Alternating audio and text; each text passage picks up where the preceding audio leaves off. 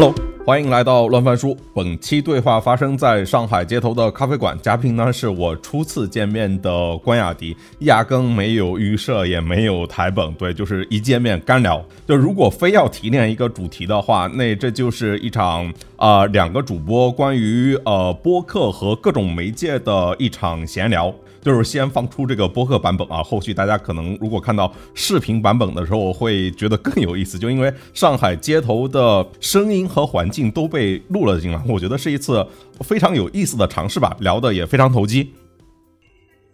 OK 了，来吧，OK，已经开始录。我打个板儿。什么叫打板呢？因为画面和声音是单独的，所以它需要打个板儿。后期剪辑的合的时候，它方便找，好吧？你看，我们直播从来不需要考虑这些东西，全部都是生化合一的。大家好，大家现在收看收听的是关雅迪开放对话。今天这期尤为的特别啊，很多点特别。第一啊，我前面的嘉宾其实我们俩第一次面对面见面啊，头次见面，就算是网友面基奔现了啊。然后要不你，我我我已经介绍完了，关雅迪让你做个自我介绍。哎，大家好，我叫帕乱，然后呃。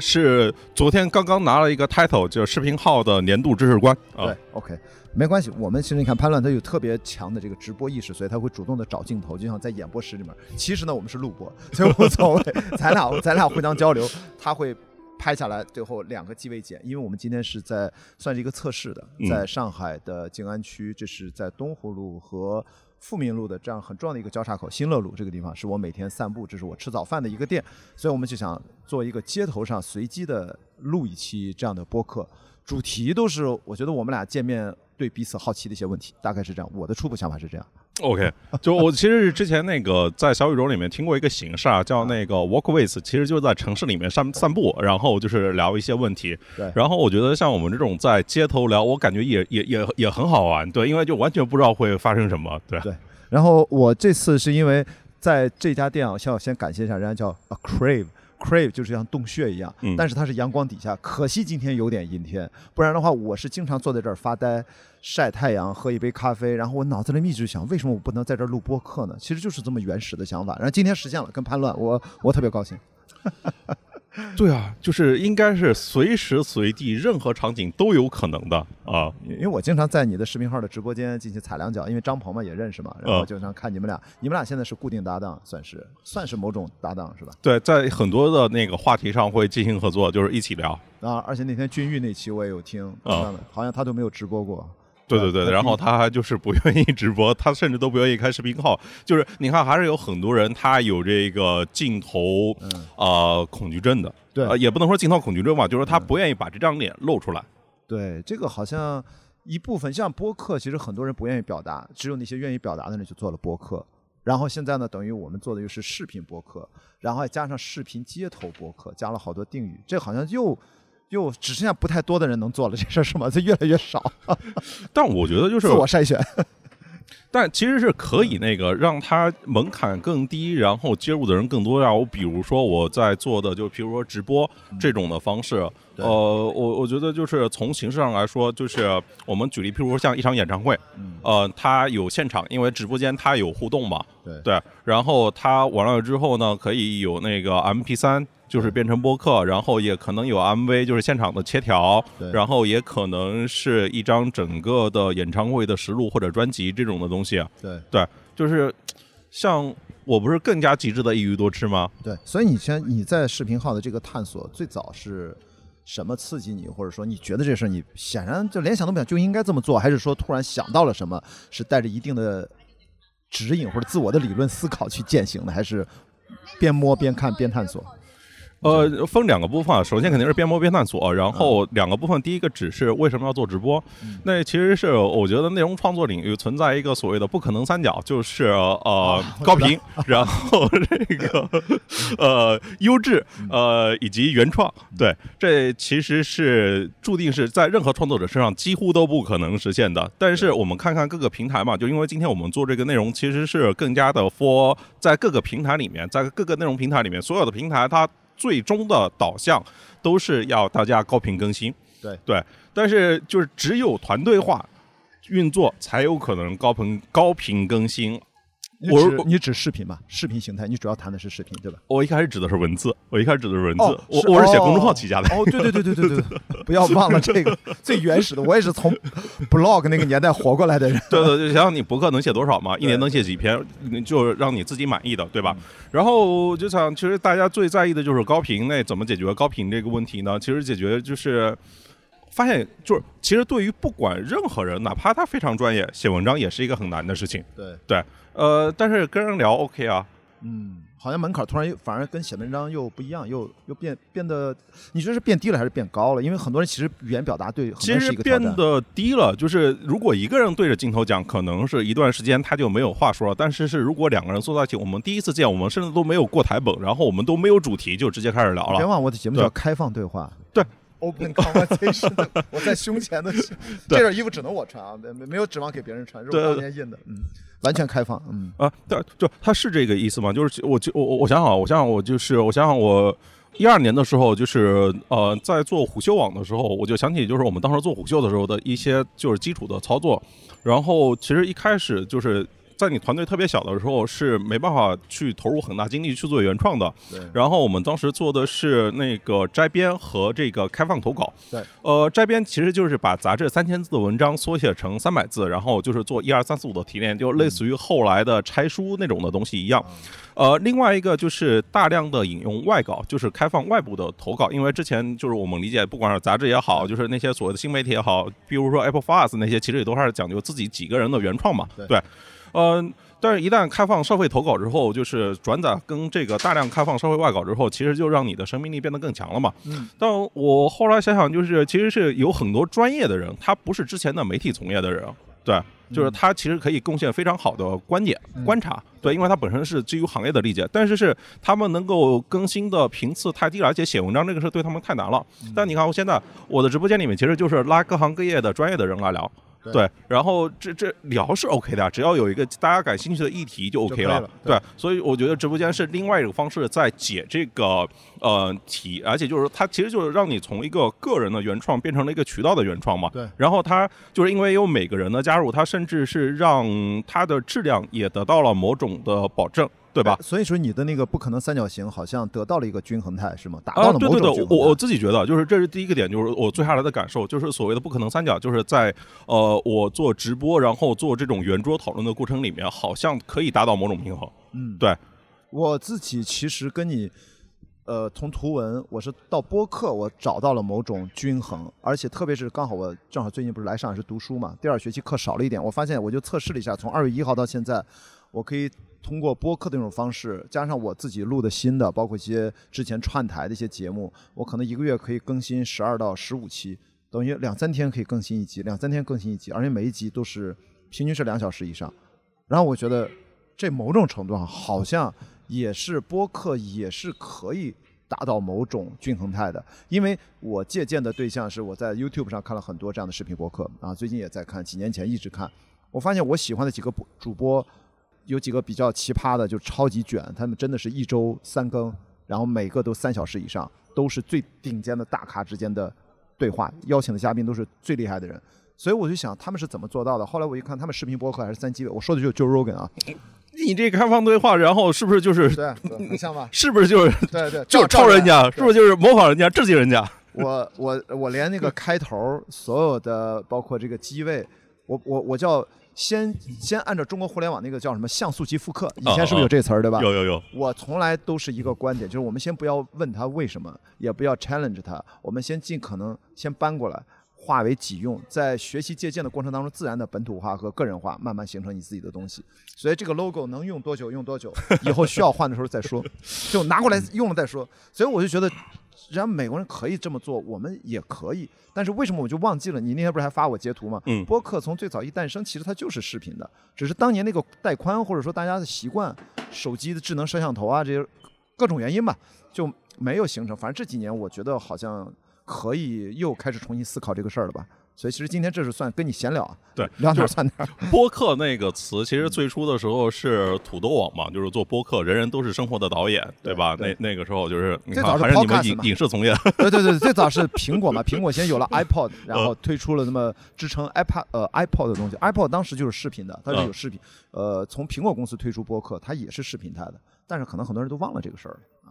嗯，对，但是就是其实一开始播客指的是类似于 UP 主的那种的感觉，就是短视频的创作者，嗯，对，或者只是说后来今天变成了就是一特指变成了就是特指音频这一个领域的，当然你你有不同观点，对，对，呃，或者这么说，从技术形态它发展，它是最早是 RSS 订阅，它是这样的一个订阅机制，所以我们最早都是 RSS 订阅器嘛，就是以前我们不是有各种的对对对啊，Google Reader 啊，对，就类似这种。但后来其实播客最重要，它的一个形态是可订阅，所以可订阅是可以订阅文字、图片和视频。然后其中他为了要卖他的 iPod，他出了一个东西叫 Podcast，就这个词儿它原原本是这么来的。至于国内怎么把它拿来为自己所用啊，土豆或者先驱啊，这都是先驱，因为它都嗯不在了，对对对几乎等于不在了。所以现在等于慢慢漫长的经历了十年以上的演化，我觉得现在好像变得开始好玩一点儿。终于，我听 JustPod 他们的人说，做的统计，在中国开始听播客的受众是千万级用户了，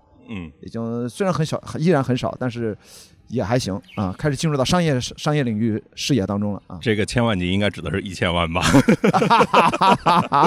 对，刚才说的第一个点啊，就是呃，就是说，就是所谓的通过呃直播或者说通过对话这种形式完成了一个就是不可能三角的某种平衡。嗯，对，其实，在海外我们看到，比如 Joe Rogan，他其实也也也是通过对话他嘛。不是，他最早就是直播。OK，他你他他也是直播，对对对，他最早就是直播，最早因为他是一个 stand up comedian，他是一个喜剧单口演员，单口喜剧演员，所以他跟他几个哥们儿，然后他们最早就拉着直播这么录，后来 YouTube 越来越发达，给出的功能，然后特别是在上个月还是这个月，这个月在一两周之前，YouTube 的页面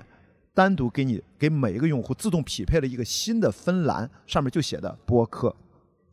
我也注意到了，哎 希望那个啊呃 B 站赶快跟进，那样就是可以迅速的壮大中文播客的阵营。对，因为我包括像你这样直播，你肯定会认同我的那个观点，就是希望所有的视频网站像 YouTube 一样，它能够有那个自动翻译字幕的功能。语音识别这个成本越来越低了嘛，趋近于零，到未来人工智能都是自动的。那我们现在还有评论区的朋友经常在我的博客下面评论说，可不可以加字幕？我回答说不可以，这应该是人工智能取代我的工作，不应该我去做。你这是太难了，我这现在都把那个字幕压进去。这其实就说到刚才聊的第二个点啊就是我做直播方便易于多吃啊。对，这个就是因为像我们这种个体户，对吧？就是做一个内容，就是之前譬如说写文章是一注水源供全球，就是我一个内容我发到头条号、公众号，然后同步百家号、网易号各种所有，就是微博、知乎，OK。对对，但是现在我们可以就是围绕着一种内容做出不同媒介的呈现啊。对对，就譬如说你你像直播，就是现场的直播，然后还有就是实时的同步的沉浸式的，然后还可以有异步的伴随的，就是这种播客，对吧？当然也可以变成视频，对对，然后也可以变成切条，然后甚至是如果整理的话，也可以变成文章哦。嗯，所以你，但是这个就是对大家要要求在内容直播上跟大家传统理解的卖货直播就形成鲜明的区别，因为真正的卖货直播是很难沉淀下内容的，对就是它很难做所谓的语多，是因为它的目的在于销售啊，嗯在于转化。所以你其实作为内容创作者，所以你是就是做视频号呃有有呃直播多久了？应该是一年。从视频号有直播功能的第一天开始吧。然后你能不能大概回想，大概是沉淀了多少期的？如果以我看你在小宇宙上也更新嘛，对吧？就是基本上是每一期直播会大概后期处理一下，对是的。那这样的内容大概现在有多少？一一两百、两三百还是几百？呃，大概就比小宇宙里面的多一些吧，就是一百期出头。就是当然有有一些是那个它没办法，不是那种非常强主题的，有有就有有很多是我早年一个人 solo 的那种，那种我觉得就是没办法，因为我觉得我下面就是走对话这个路线了，对一个人 solo 呃没有想怎么没有想好怎么很好处理那些东西，对。对，那在对话的过程当中，因为我自己目前，你看我会跟你一对一对话，那天咱俩简单交流过，但是你在视频号上一般会好像三个人到四个人，是不是还有更多？还是它有什么限制吧？还是你是怎么设计这个事儿？是请呃几个嘉宾一起来直播啊？我一开始是那个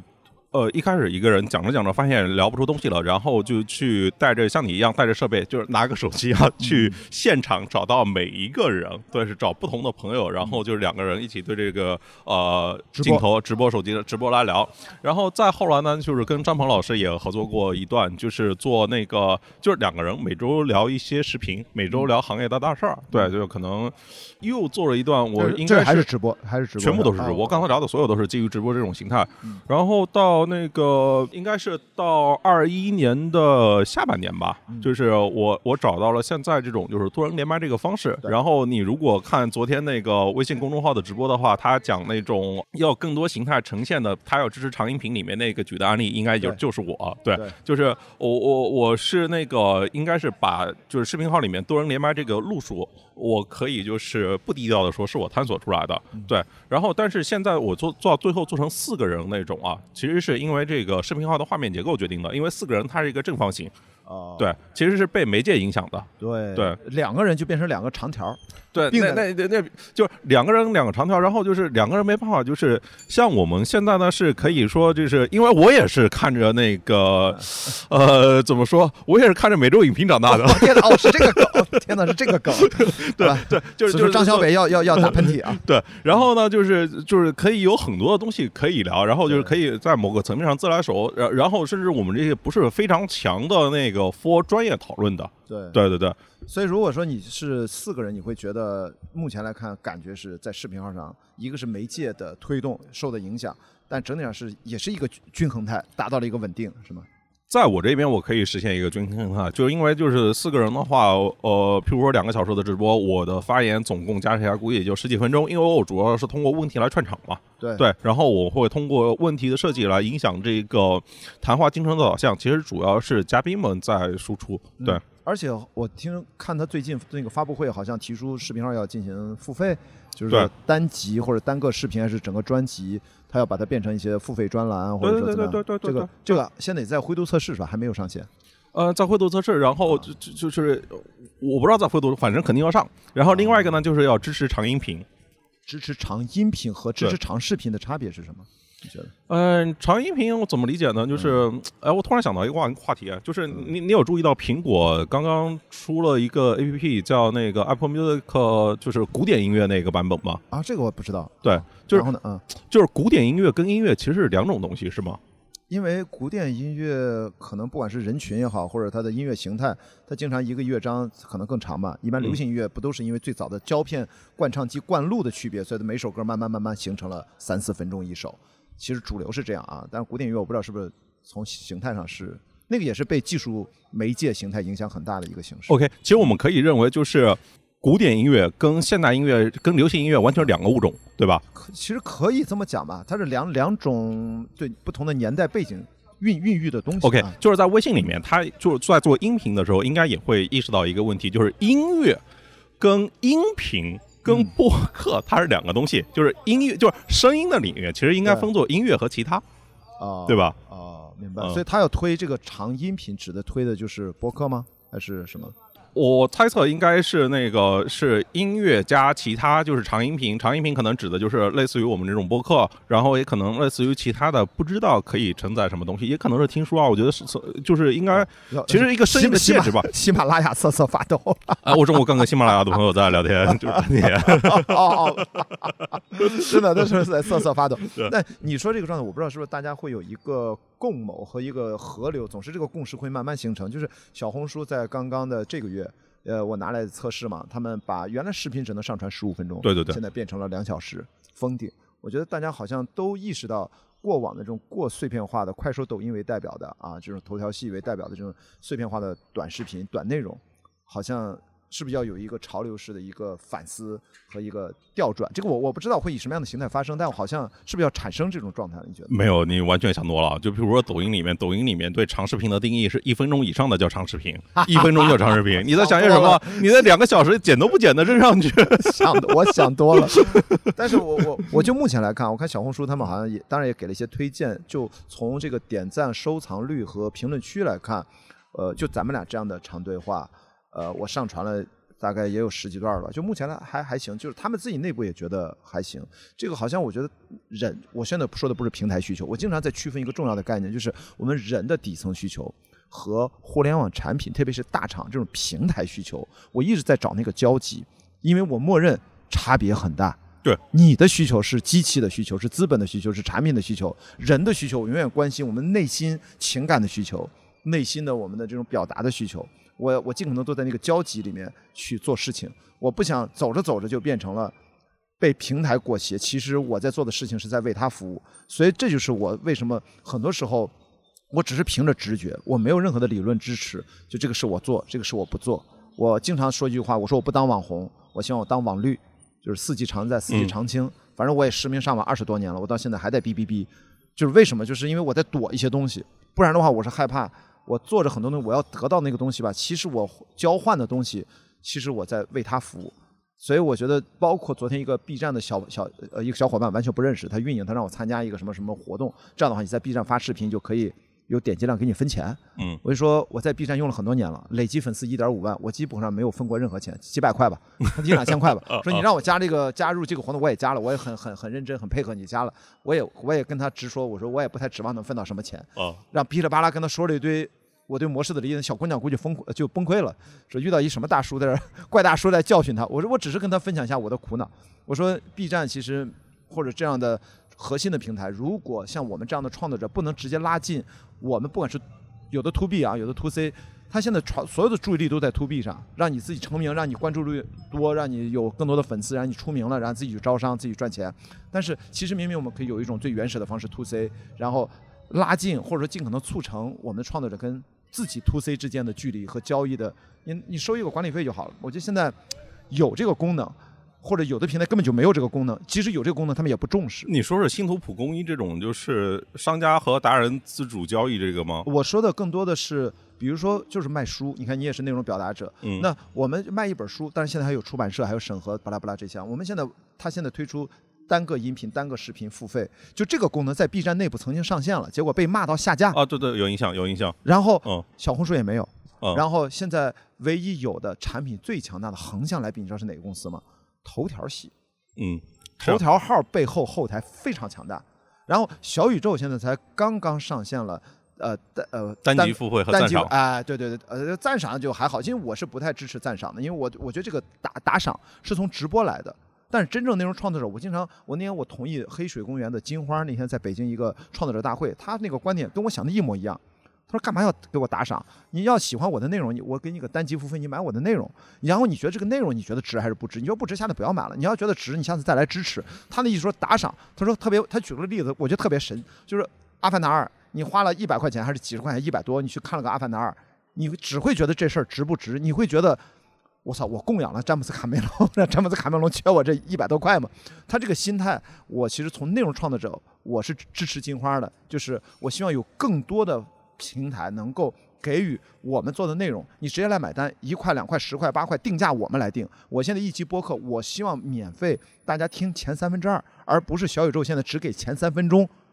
然后他这个权限也不开放给你，但头条号都可以。YouTube 不也是吗？啊，YouTube 也开放了这个权限。当然，当然，但 YouTube 有个问题，就是说你得达到多少粉丝，比如说一千个订阅以上叫关注吧，或者说你的累计一年之内的播放小时超过几千小时才给你开通。但是他们的模式是广告分成，有效点击之后，人家因为它是它是 YouTube，对对对，它的不完全是 To C，对，但它会慢慢的开放这种功能。所以我觉得目前国内呢，就是他们的平台商业逻辑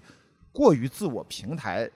中心。真正他说为你考虑的时候，在我看来，都我作为一个创作者这么多年，做了各种乱七八糟的东西，我从来没有觉得他真正的替我考虑。我想小吐个槽啊，但是跟这个直播是另外一个话题啊。这是我就聊到这儿，就想起了这事儿。那呃，开放对话嘛，就无主题。那你其实顺着，如果就是跟各个平台的那个商业模式有关系的话，那那你就是你你就看一下 YouTube 嘛，YouTube 的会员权益有什么呀？你会发现好傻逼啊！就 YouTube 的会员权益就两个，免广告以及可以那个当背景音播放。那是为什么？就是因为它的核心商业模式是广告啊。对，所以它我觉得它可能也会被挑战。但是在 YouTube，当然我们在聊聊聊，在国内聊 YouTube，不知道会不会有什么问题？不会不会不会，本人 聊了无数次啊。那那就行，我就希望这个只是把它一些技术产品的功能能够在国内开放。我也知道它那种广告分成在中国是分不到钱的，嗯因为他们都还亏着钱呢。YouTube 最可怕的是它的带宽成本极为低，低到全世界只有它可以做到，所有的同类竞争对手都做不到，所以大家没法模仿它，也没法 copy 它。它不是因为就是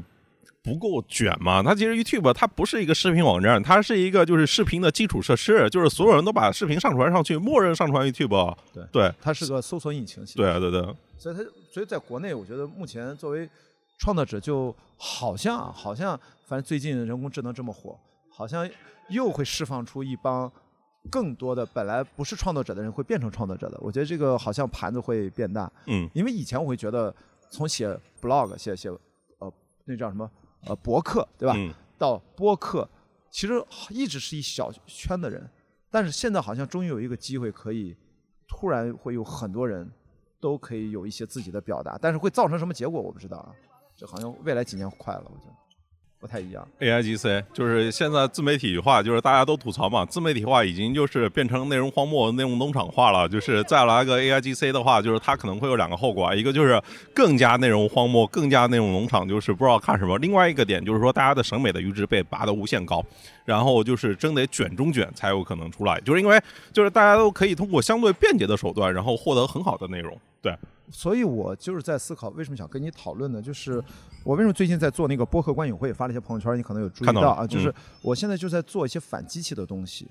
就是我要让很多人在物理世界里面聚集，我要做线下，然后我要做这样的内容。你在线上直播拉四个人，那我能不能在线下拉四百人？当然有点夸张，比如我四十个人吧，比如我们经常一个厅最小也一百多人嘛，那么这里面会其中十分之一的人站出来跟我互动，也十几个人，实际上每场至少二三十人都会表达。那么等于我在做一些，这个是人工智能和机器你取代不了我的，你你我要的就是真人之间的交流。我就想在这个时候，我觉得大家都会借用把这个自我的效率提高。我觉得我要反方向去做一些，让那个话怎么说，聪明人去笨办法去干事儿，会做点不一样的东西。嗯呃，这是我印象很深的，就是类似的吧。徐浩峰老师的就是《武士道》那本书里面有句台词，就是呃，二流人才干成一流事儿，不是那个因为聪明，而是因为他不敢攻，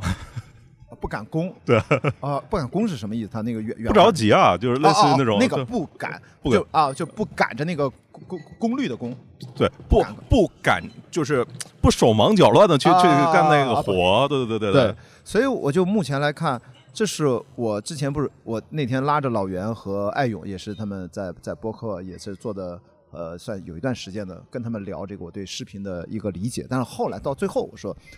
视频只是我我我认为三件事儿三分之一，另外两个就是共创和线下。我就想，二零二三年，我觉得把视频、共创和线下结合到一起的，其实就是播客观影会。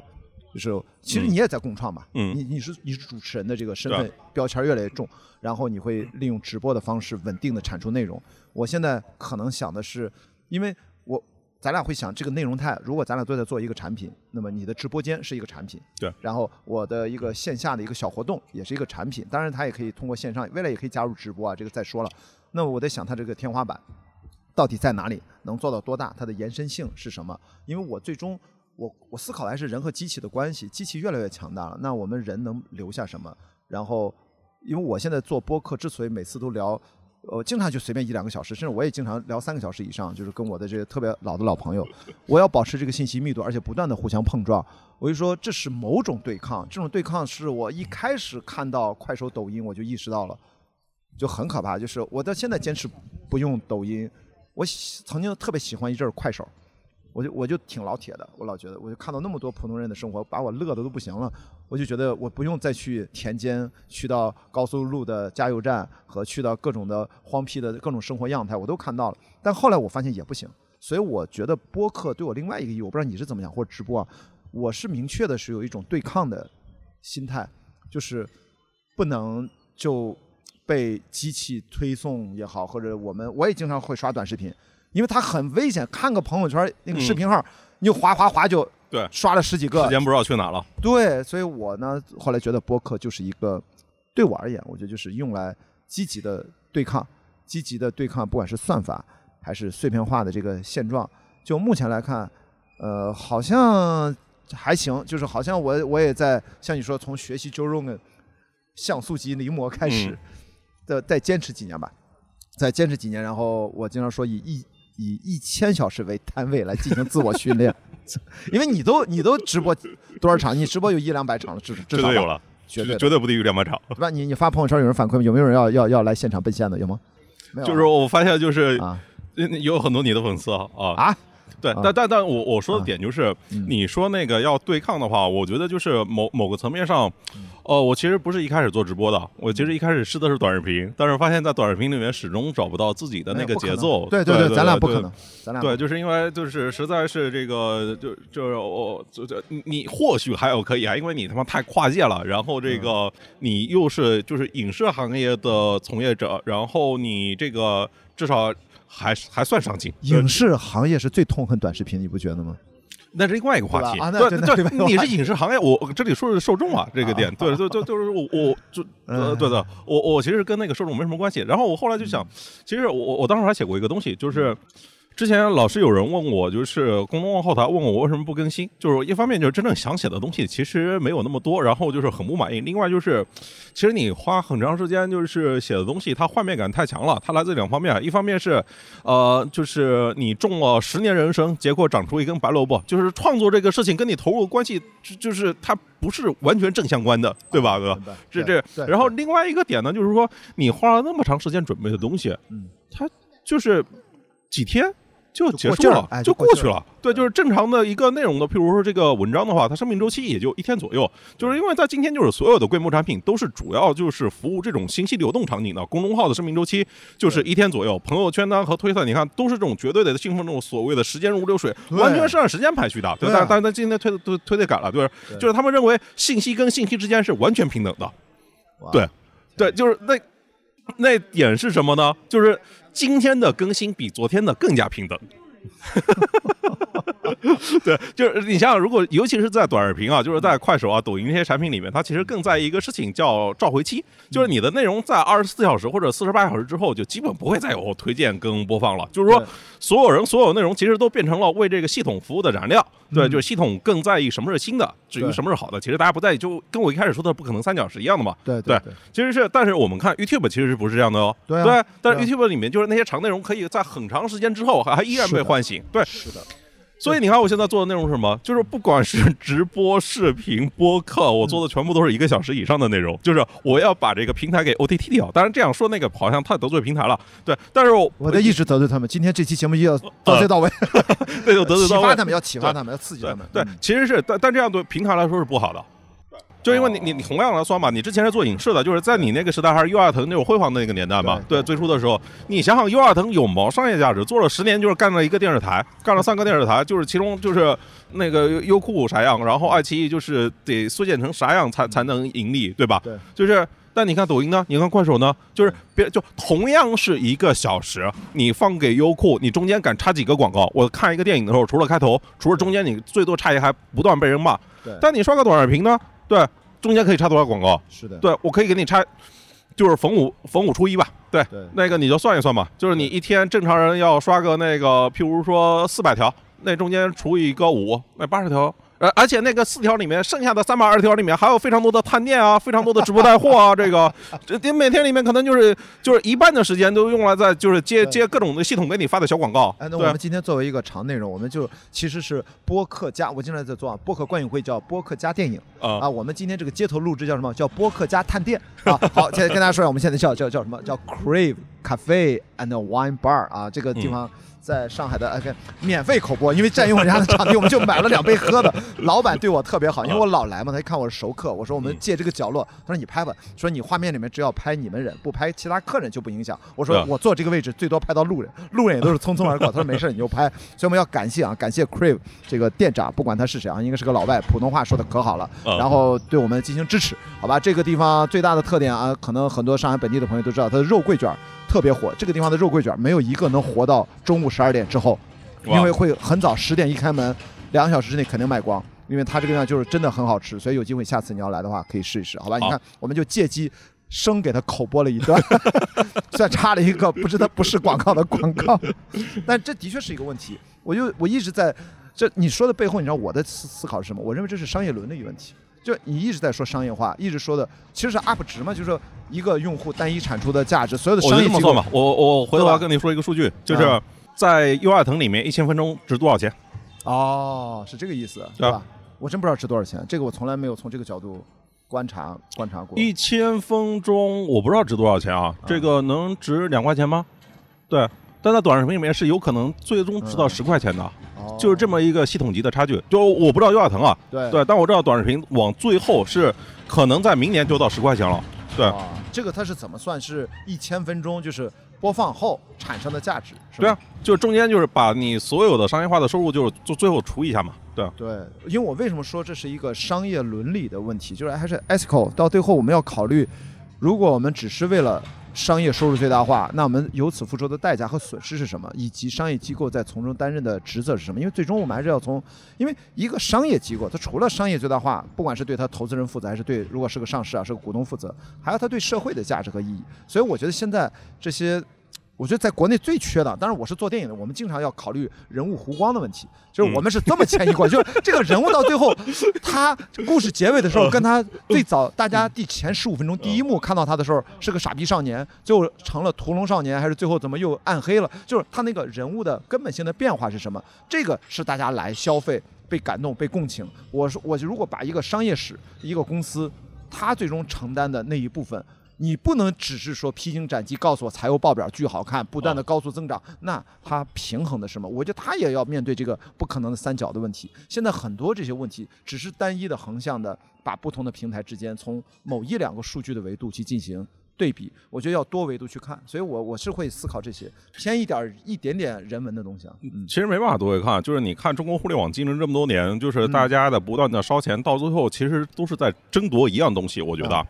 就是市场的优先垄断权，就是谁最先完成垄断，对，然后就可以那个坐地起价，然后去抬高收益。因为平台平台说到底其实都是赌场逻辑啊，这个就是大部分平台啊，对，其实是这个逻辑现在依然成立是吗？你觉得依然会吗？依然会啊，就是就是梦想还是有的。滴滴这种属于少数的是吧？垄断完了之后被 被干了一下，被搞，那是另外的原因是吗？啊，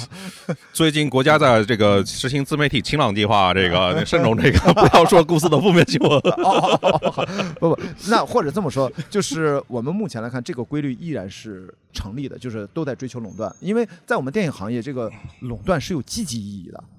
就这个话是我是可以负责任，就是我的研究生毕业论文专业啊，就是而且横跨了。呃，零六年毕业之后，横跨了十四年之后，到了二零二零年的年底，我的那个论文的选题就是关于好莱坞产业反垄断的问题，有了 echo，有了一个真正的回应。就是当年我的那个论题写的是派拉蒙案例研究，是一个打了十年的官司，最终最高法院说你们好莱坞垂直这种体系的整合营销的呃制片发行放映这个垂直体系要拆分，所以就变成了我们现在这样。结果呢，二零二零年美国最高法院说这个几十年、七十多年前的这个案例判决被否决了。现在的因为 Netflix 产生了流媒体平台出现，它就是自己投资自己放映，没有电影院，所以你那个反垄断对它没有意义了。所以说，美国的法律被迫因为福克斯被迪士尼收购了。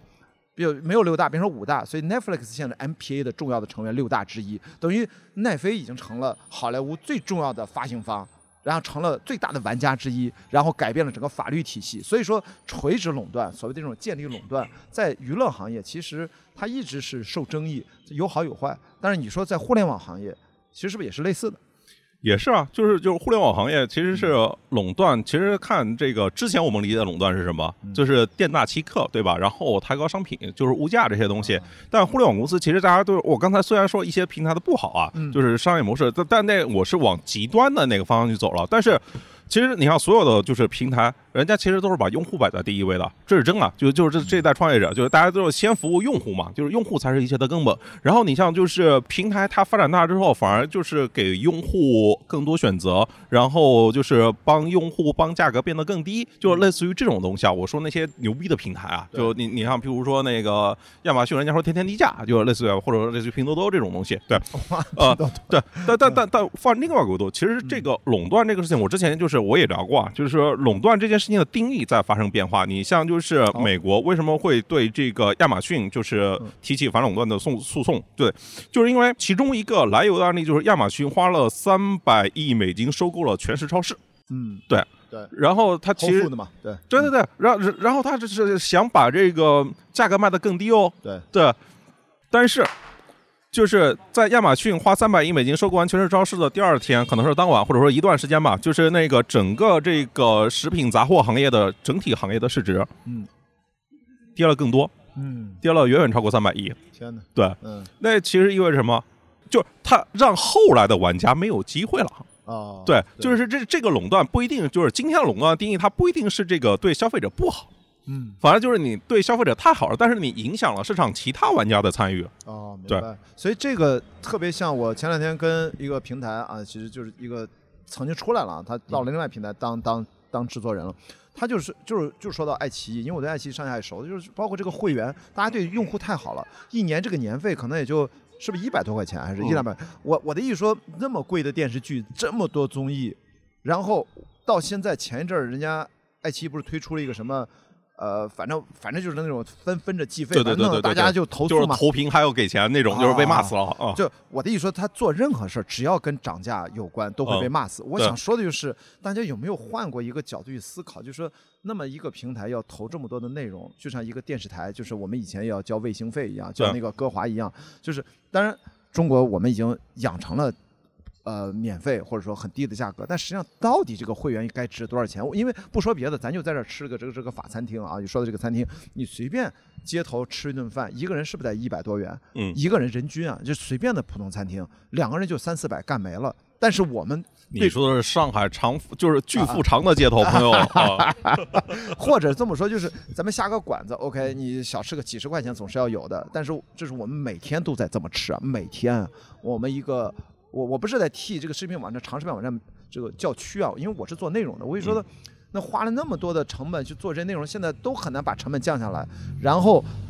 一共真正付费用户现在就一亿多点儿，就很难再往上走了。这这这这个其实很难涨了。这个别看它十四亿人啊，这稍微的人群一拆分，现在会有些新的名词儿出现。所以到底该怎么办？到底该多少钱？真的我也很头疼。我给你举两个模式啊，来就是回答你这个问题啊。对，这个问题其实在这个阅读领域和那个就是音频领域都发生过。对，在阅读领域其实就是阅文跟番茄嘛，啊对吧？其实就是那个去头条带起来的极速版，就是你看我给你钱，对对，然后你你像就是因为是亮屏的嘛，就是你你去看那个小说的时候，你翻个四页，然后就给你插一条广告，哦，对，然后就是就是亮屏模式，对，它是亮屏模式嘛，就是你看四页我就给你一条广告，你可以免费，就是相当于用广告费来承担了用你的时间去抵扣你应该缴的那个订阅的费用，对。对吧？因为大部分人都不愿意付钱嘛。对。所以你看番茄涨得很，就是很快就是跌，远远超过阅文。嗯，对，这这这是一种的模式啊。但是后来呢，就是番茄又做了一个新的尝试，不是看喜马拉雅也不错吗？对吧？然后我们也得做音频啊。你看我们短视频做的很好，我们这个阅读做的很好，我们图文做的也不错，对吧？我们要干音频啊？啊，啊。但是音频这个事情呢，怎么算也算不过来，就是个息屏模式，对对，就是音频它是一个息屏模式，然后它的广告已经塞不进来，你知道吧？就跟又回到了刚才那个 YouTube 对吧？YouTube 的会员的核心逻辑就是让大家可以那个没广告，然后以及可以当背景音息屏听。所以就这个目前来看，还是我觉得是内容形态不一样。所以因为咱俩聊了那么多，其实你看你是从直播的角度切入，嗯我是从录播。你看，包括咱俩今天其实也是嗯录播，录播的它的感觉，比如说我其实就不存在什么评论区的问题，我们可以完全只关注到跟嘉宾的交流当中，甚至他都不会分散我的注意力。但是直播的时候，那不叫分散注意力，而是那就是内容形态的一部分，那是甚至可能是非常重要的一部分。你你的心流的建立，因为最终都要建立心流，你要把它纳入其中，你要把它涵盖在内。所以我我后来发现，就是说选择不同的媒介或者这个内容形态，最后它对应的都应该有一套不一样的逻辑，因为我要到线下活动又不一样。线下那是就是那个厅大小对我来说都是关键性的，对，不是人越多越好。我会发现，因为你是在物理形态下，人的之间信息素可以交换啊，就是语言之上的部分表达不清楚的，每个人带着期待来看这个电影，这是个点映场还是个公映之后的场都不一样。它是个一百二十九人的厅，还是一个两百多人的大厅，又不一样。你反而有时候觉得我们做线下活动，这个小一点的厅，它那个气能聚到一起，大家情感投入啊，嘉宾的发言和你的互动啊，甚至甚至这个观众的站起来的这个发言的质量啊，他可能没准会比那个大厅甚要更好，因为大厅会觉得我们跟台下的这几个主播、嘉宾或主创觉得有点远，完全不一样。这就是你看咱俩聊的，其实是内容形态决定了它对应怎么能让大家一直持续的跟你一起往前流动是不一样的。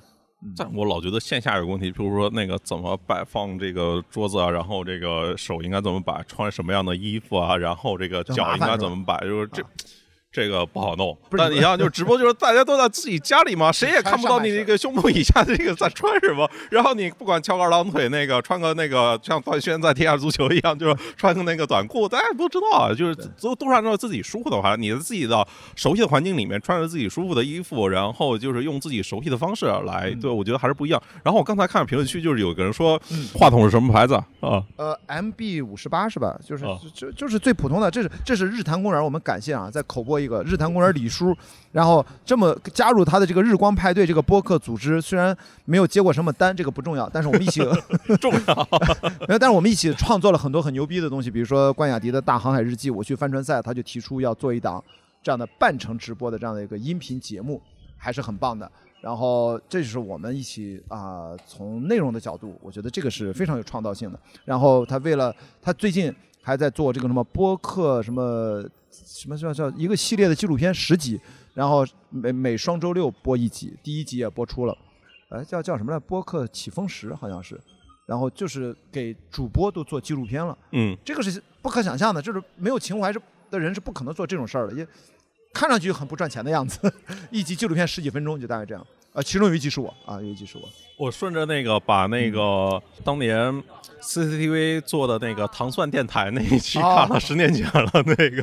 差不多十年前，就是啊，糖蒜。所以你刚才说到每周影评，我经常跟张小北开玩笑，我说你看咱当年其实。那时候那时候连优酷什么都还没有，哎，刚刚有吧？嗯刚刚有优酷，对，对刚才土豆啊，对，刚刚有。我说我们那就是也没有台本，其实咱俩就说一下今天聊什么片子，然后咱俩都是即兴的，就这么聊，然后还是磁带呢，拿 DV 带，然后快递到湖南，所以那个时候我们基本上就是即兴的开放对话，只是聊的是院线的电影。现在这个事儿呢，我觉得因为他是导演，他现在有手上三部当导演的作品，所以我觉得我们影评其实做起来就有点过于古早了。我说还不如我自己更自由一点。我现在反正不在电影第一线，而且呢，主创对我一般各种行业的同行都对我还比较好，因为我对他们也很关爱嘛，所以我就自己做点单口，聊聊院线的电影也可以。所以这也是。我觉得这个事儿还可以一直做下去。我觉得不管是播客也好，你看你做的直播，只要这个形态在，好像我们选择的都是一个可以，只要自己啊别把自己做没了啊，那是那种很糟糕的情况下，呃，或者很意外的情况下，谁这谁知道呢？没有人能保证。但我觉得我可以一直做下去。那是因为就是我们的节目品牌跟我们个人绑定很高，所以它大概率会比其他的节目生命周期会更长一点。但是这里面风险也更高嘛，就是因为，因为我们这样的节目，比如叛乱的节目、雅迪的，比如开放对话，就不太，我我现在想明白了，就是我不想要，我不想被资本青睐，资本它是要高增长、高回报，实际上我们这样的内容很难满足资本的需要，而且一旦你要满足那个需要，我为什么能够实名上网？我连用 dating app 约会软件都是实名，对我来说没区别。嗯，我在网上所有的言论表达都是相对克制和礼貌的，我也从来不攻击任何人，我们就是正常的表达。我已经二十多年来已经知道，在网上我是觉得都是对大家是很友好的，所以你能跟我友好的讨论，我非常欢迎。但有任何的不礼貌，所以为什么我的微博是要关注一百天才能评论？我也没啥评论，我不追求评论数和转发数，我只建立一个有一个有效链接，对我来说就够了。但是我们的风险就在于，如果一旦拿了资本，因为它会有无形的压力，觉得我要增长，我要我要扩张，在这个过程当中，说话的边界感和各种的风险都会加大，而又我们的内容跟个人品牌绑得那么近，就会河边老走，你知道吗？湿鞋没事儿，摔一跟头就就就就麻烦了。我在克制资本指的是啊风险投资那条路径，风险投资，我说的就是哦风险投资，我说的就是个人创业，因为我的确是融过资，感谢我的几个天使投资人对我的信任。我做越野跑推广公司嘛，也嗯没太做好，后来那公司是不是就暂停了嘛？所以我觉得这是我经历了创业一轮，我就明白了，跟我做制片人不一样。我们做制片人，实际上我们是项目制，我不但是项目制，我们是最牛逼的是什么呢？是最高性价比的花钱。至于一个电影赚不赚钱，对不起，不论你是导演、制片人、编剧、演员，没有人能决定得了，观众决定，嗯市场决定。你拍着胸脯，没有人敢说我拍的电影，不管我是投资人还是制片人，我导演，把把赚钱。我跟你说，有谁说这话，他是个骗子，没有人知道，这是电影的魅力。你可能大爆，你可能无声无息。所以说，我们体面的工作就是，你是个一千万预算的，还是一个亿预算，还是几个亿预算的，我们给你拍出远超值的一个效果，让大家那个满足，觉得哇，你这个居然，比如说三千万拍，我怎么感感觉好像五千万拍的一样？我觉得我们制片人在这一点上，这只是在制作层面，然后你在发行、宣传、营销，因为它产业链很长嘛，呃，有很多环节，你都能够高性价比的交付，没有人能够对那个最终的结果拍胸脯去打保票的。所以我们就只能尽人事听天命，所以这个行业略略不一样，略略不一样。所以就是我们是一个算是专业人才就可以了，就是，所以我跟创业后来发现不一样，创业就另外一个思维。嗯，对，创业你必须把全部身家都保上去，然后你得持续的。就是给别人交代，对，然后对，我干过一段时间 VC，然后也跟人合伙创过业，然后也融过挺多钱的。你能你知道我在说什么？所以我觉得，因为你想想你现在做这个事儿，你你你会愿意接受风险投资吗？我现在就很审慎，我觉得好像跟我没什么关系，我觉得反而是更长久。会，呃，我刚出来的时候，就是呃，之前在 VC 的老板就是说要给我一笔钱，然后就是其实就相当于是这个。赞助艺术家，类似于那种，就是那种还好，纯天使其实 OK 啊，对，就是还好。但我我记得了，就是他他他就是他可能那个阶段啊，就是觉得这小子还不错，然后就是愿意就是就就是当然他给了很多选择啊，这是其中的一个选择，但我最后也没接，因为我不知道我能给他什么，尽管他也没想要什么，对，他压根不想要什么，但我我我不知道我能给他什么。对，对。我我跟你想法一样，就是我在以前那个电影公司出来，我前公司老板。也是要几百万投给我，就让我去做。他知道我做制片没问题，做制片公司的。我左思右想，后来我那几百万我就没要，公司都注册了，后来还要去注销。就是就是我就我因为我跟他说的实话，我说咱都自己人。嗯。这个东西我就跟你一样，我如果没有保障，我们我后来融的其实是越野跑推广，就是我想跨界，我想去转行，我就做一个纯粹热爱的东西，也是按照纯粹的兴趣也去融资，也说的都大实话，的确风险很高。到现在我们其实。只有留下来，加上疫情很惨，留下来就几个做越野跑的大型公司存活下来。他们能现在中国的越野跑比赛啊，可以做到上万人规模了，很吓人的。就崇礼幺六八，那都是大几千人比赛，分成各种组别。他们做赛事是能赚到钱了，但是我觉得真要是做纯我们那种推广啊，做小纪录片，我们做它的供应商的那种，我觉得就就是做不大，做不大。后来我想算了，我说我其实既然只做自己喜欢的事儿，还有个事儿。我二零二一年不是就没什么钱赚嘛？是四季度不刚开始赚钱嘛？到二零二零年，我想给自己一个二一年的 KPI，就一件事儿，我可不可以只靠说话赚钱？后来发现实现了，后来发现是可以的，包括讲课、当主持、论坛主持、录播课、做线下活动，呃，基本都是核心就是说话。其实咱俩现在很像了，对，很像了。后来当然我我这是输出部分，那输入就很重要，看书啊。学习啊，然后更重要的是跟你这一样，就是我其实是把别人认为的输出，在我看来是输入，因为我们请那么多嘉宾来，都是行业这么厉害的人，他们只要一旦找到他们的熟悉的领域，很愿意表达的话，那对我来说都是很好的学习，所以这是我我觉得的确是可以一直做下去。你大概找了多少个嘉宾到目前为止？我现在录了。我觉得两三百期不止了吧，但是我有一半都还没上传呢。我知道我可能三分之二没上传呢，因为我在疫情，因为我在航海嘛，我都是不停的录，不停的录，都是我的同学、老师、所有的身边的朋友，呃，上传了现在百十来期。哎，等一下，疫情的时候，你你不都是现场录的吗？对啊，我都在。是哦，是这两年很长，疫疫情就我是跨两年，我我二零二零年三月份到二零二二年二月份再次离开，这都没停下录。OK，就像现在。也是，我录了之后我就放着，我就而且还有一点就是，我希望聊一些不是时事的，就是时效性没有那么强的话题。我一般都是会请来我的一个，先是电影行业录了一百多人，就是你最近在思考什么？当然你要有个片儿上，着急我赶紧给你上了，配合点宣传。如果没有的话，咱什么时候上都行。而且经常，你看我可能最近，如果我上传一些，可能是两年前录的，来听一听，值不值得听？后来发现，嗯，还是受启发。包括我最近。我光串台就串了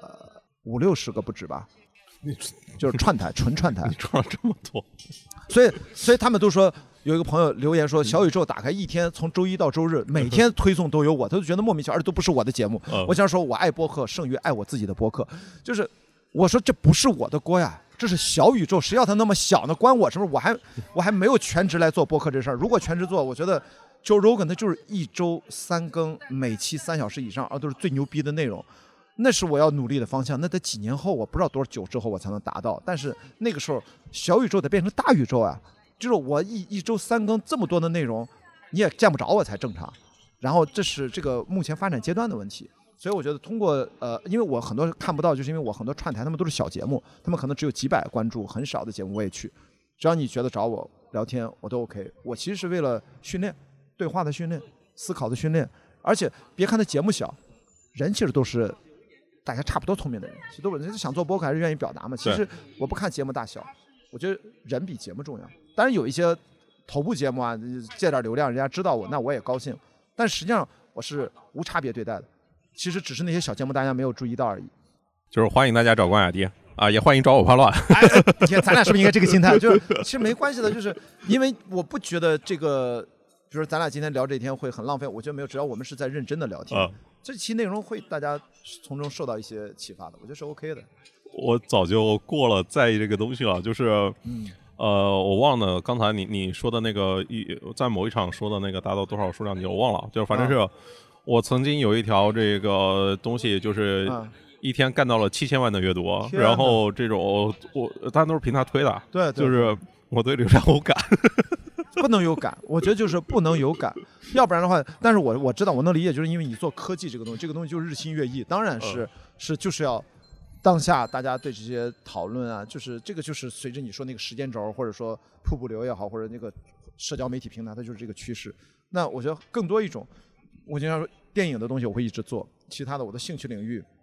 学习，我觉得方方面面都可以。开放对话，我不希望它是一个什么影视节目。我现在越来越去影视化，我现在聊的内容尽可能的宽泛，其实就跟我的阅读范围有关。嗯，我如果这方面没有阅读，我就不会聊，因为我没有兴趣。其实是跟这个有关的。嗯，嗯，再 Q 一下播客，就是 Joe Rogan 他有台本吗？他剪辑吗？问题就在于我为什么我是复刻他嘛？第一，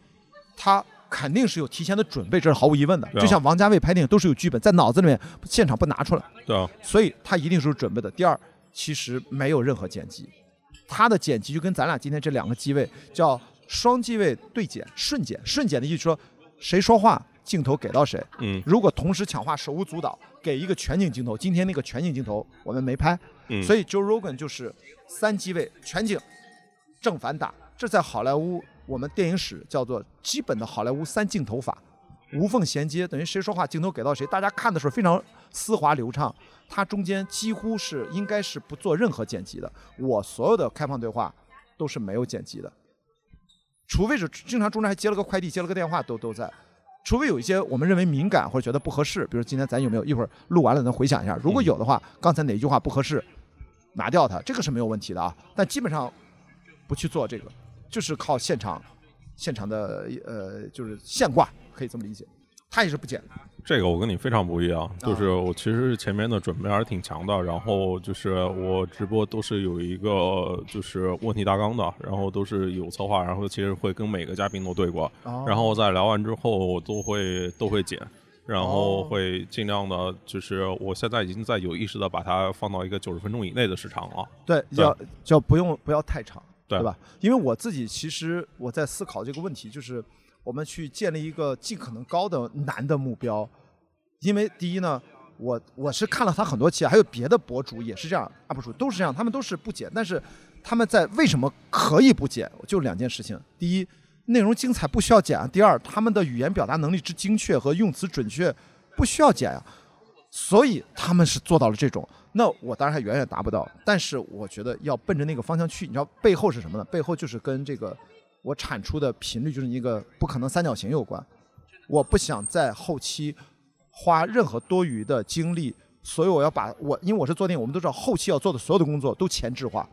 就是跟你直播一样，就是因为我也做过大量直播训练嘛，就是我们在直播里面尽量没有口癖，尽量说话不打磕巴，尽量这个语言衔接能够逻辑化，大家听的时候是顺畅的。这些问题不能留给后期，这个是我跟很多做播客的朋友，我跟他们交流了，我才意识到，原来他们是非常重剪辑的，所以他们前期录的时候不紧张，很松弛，反正是后期剪嘛。但实际上它会造成了一个什么问题呢？就是太依赖剪辑，导致剪辑和现场录的感觉其实是有落差的。这个落差是好的落差，就是你听感非常好，但是如果你要听那个原版是有问题的。但是它会给人给主播自己造成一个错觉，哎，我剪完了之后我听上去自己聊的还不错，这是有问题的。我们必须，我对自己的最高的要求，Joe Rogan，我我最喜欢那些主播 Lex Friedman 等等等这些好几个 Tim Ferriss，说话就是节目本身，录制现场就是结果，以最高的标准要求自己。锵锵三人行在巅峰时期就是这样的，因为他的导演是我多年的好朋友，他们但是注意锵锵的价值。为为什么经常问三个人、四个人和两个人的差别？他们三人行嘛，锵锵三人行，实际上叫什么呢？叫一拖一带一。对，就是徐祖东和梁文道加孟广美，我说的早期黄金时期，中间任何一个都跟窦文涛紧密的互相信任和默契，然后再搭一个不可控的变量，才能保证一脱一带一，就带得很丝滑。嗯，也有失控的时候。每一期姜文来的时候，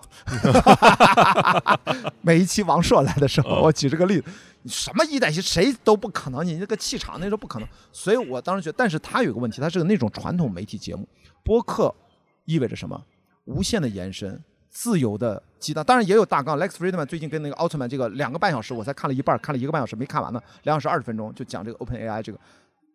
一堆稿纸，因为他那个问题他都要照着，因为他太专业了。他也准备的非常详细，我认为这都是 OK 的，但是不剪辑，这个不剪辑的就是对这个思考要，而且还有一个不剪辑啊，我是从美学上思考，经常跟他们聊，我说这是一个长镜头理论的问题，你那个时空不能被打破呀，你中间的思考游移，吞吞吐吐，突然意识，那说明大家都能看到，大家都能共情，他就觉得哇，你是在大脑狂算力，但是一旦经过了剪辑，突然会觉得哦，就这么容易啊。其实不是的，这个问题的回答难易程度是跟嗯呈现整个思考的过程息息相关，所以这是我在复刻他们的东西，我也不敢说这是对的，而且也不需要是对的，因为本来博客就很多形态嘛，该剪就剪，但我说我们就奔着那个最难的去，然后我可以向下兼容，但是我们就如果那个达不到，我就不可能。成为中国的 Joe Rogan，我家如果你给自己立这个标杆和 flag 的话，这我无所谓，我脸皮厚无所谓，因为反正很多年之后的事儿嘛。但是就是以他，但是还有好多啊，我看了一些，我觉得这个语言表达能力是要训练，所以我说以一千小时为单位，来个两千到三千、四五千的时候差不多了。十年后，我猜啊，你算嘛，这个能算是一年也就几百个小时训练，也就这样。但是我觉得是可以，我现在四十三岁，你五六十的时候，你成为中国最好的对话的人，这是值得的。嗯，十年到十五不超过二十年的训练，我也就才六十出头啊。咱们目前是可是百岁人生啊，所以就要从现在开始牛逼做基础训练。哎，我问一个就是非常就是细节的问题啊啊！我在想怎么把直播变成长视频，横屏的长视频。然后我现在做的就是把四个方框就是放在一块儿。如果你这个其实完全是一个剪辑软件实现的问题。你看啊，最近那个比尔盖茨跟呃 Kevin Scott 的那个对话，嗯，他不是视频连线吗？对啊，他视频连线特别，你只是在剪辑软件上，你把抠屏，因为你是一个文件，你把它你在那个在剪辑轴上复制三遍。比如说今天这个机位如果是一个客观机位，我们可以用一个机位实现三机位，什么意思呢？我用一个机位拍咱俩侧面，然后把它复制三遍。把另外两个放大、放大、放大、放大到其中一个只有你的侧面，另外一个只有我的侧面，其实就变成了三机位。所以你想要的这个效果呢，就跟剪辑的小助手发出去，这个不要自己干，发出去跟他提，然后我要变成横屏。你虽然是个四个人的，你都把它裁掉，你四个分成四份，把它复制成四个文件在时间线上，把一个是全景啊，其实你可以分成五个，等于谁说话的时候，在那个画面上只有他。他是居中的，像比尔盖茨和 Kevin Scott 一样，然后偶尔出现两个人都在，就是你偶尔出现四个人都在。其实你可以完全把它切开，但这里面有一个问题，就是说，呃，因为一裁呢一放大它会糊掉，这就是这个问题。这唯一的这个太增加成本了啊！对对对，其实是通过后期都是可以实现的，但是如果你要直接，你等于对硬件厂商提出了要求和这个直播平台提出了要求，嗯，这是那么一个技术问题。啊，怎么样？想想最后跟大家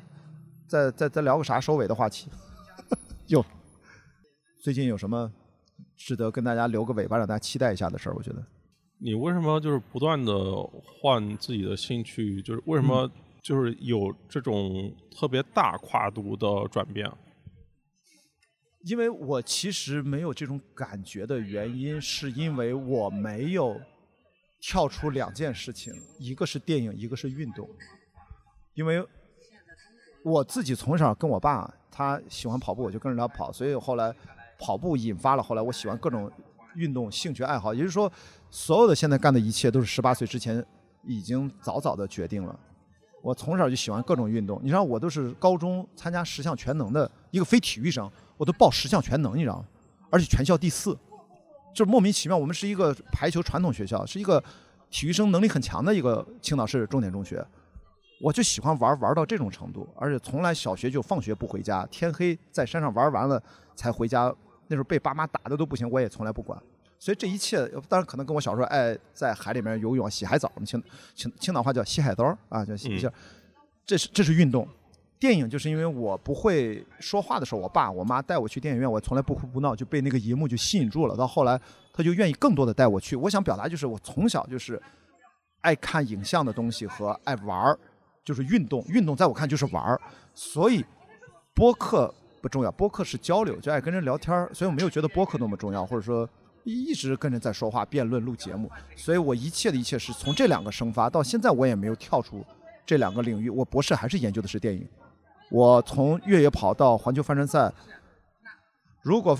如果未来八年到五年到八年，我去尝试了单人环球帆船不间断航行，如果能活着回来的话，没死成，我就会进入到空中领域，会一个都是耐力极限运动，我估计是跟滑翔伞有关，因为我看过一个纪录片，我大概知道在空中我不会去开飞机什么那种，我会有另外一种极限耐力的体验，其实都是体验，都是运动相关，就是其实没有变化，所以我会觉得。大家只是看到了，好像很跨界。你不怕死吗？就是对死亡有正常的恐惧是对的，那个能让我们保持非常的，就是效率，就是效率更高，吸收信息、吞吐效率更高，因为你保持警惕嘛。但是莫名的恐惧，我我觉得就还好。而且你越是有了这种习惯，你会发现其实你不容易死掉，你知道，因为你准备的非常充分。真的，就是你越是爱探险的人，呃，我不太用冒险这个词儿，其实一般都是。他是最安全的，他哪天挂掉了，一般都是运气不好。他的运气可能会比别人这方面要要面对风险概率上要大一点，这是必须要面对的，是公平的。OK，就用对死亡的态度作为我们这场对话的终结吧。然后 其实是所有没有目的的行为，最终都有一个结果在等着。不知道，呃，我们这场就是开放的没有目的的对话。到以后会不会也有一个什么结果会等着我们，或者说被别人等着？大家只需要记住，这是二零二三年的，今天是三月二十九号，二十九号啊。那如不知道你听到这期节目、看到这期节目是哪一年，但是我们看一下是不是你听完了依然对你有些小小的触动，可能就值了。对对对，对抗一下时间，对抗一下。谢谢潘乱啊！我今天就是临时街头抓人能抓到，我觉得太奇妙了。我第一次在街头这么录，在上海，在青岛录过一次，在海边。有海浪的声音也很棒，就两年前，我也觉得很棒。对，这对我来说也是一个非常奇妙的体验。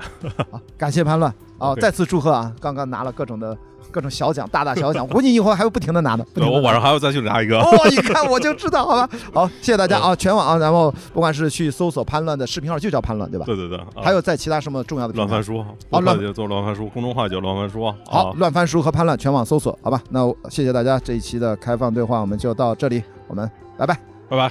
啊，OK，今天就先聊到这边，大家可以订阅、点赞、评论、分享。如果还有什么想听我说的，欢迎在评论区互动留言。我们下期见。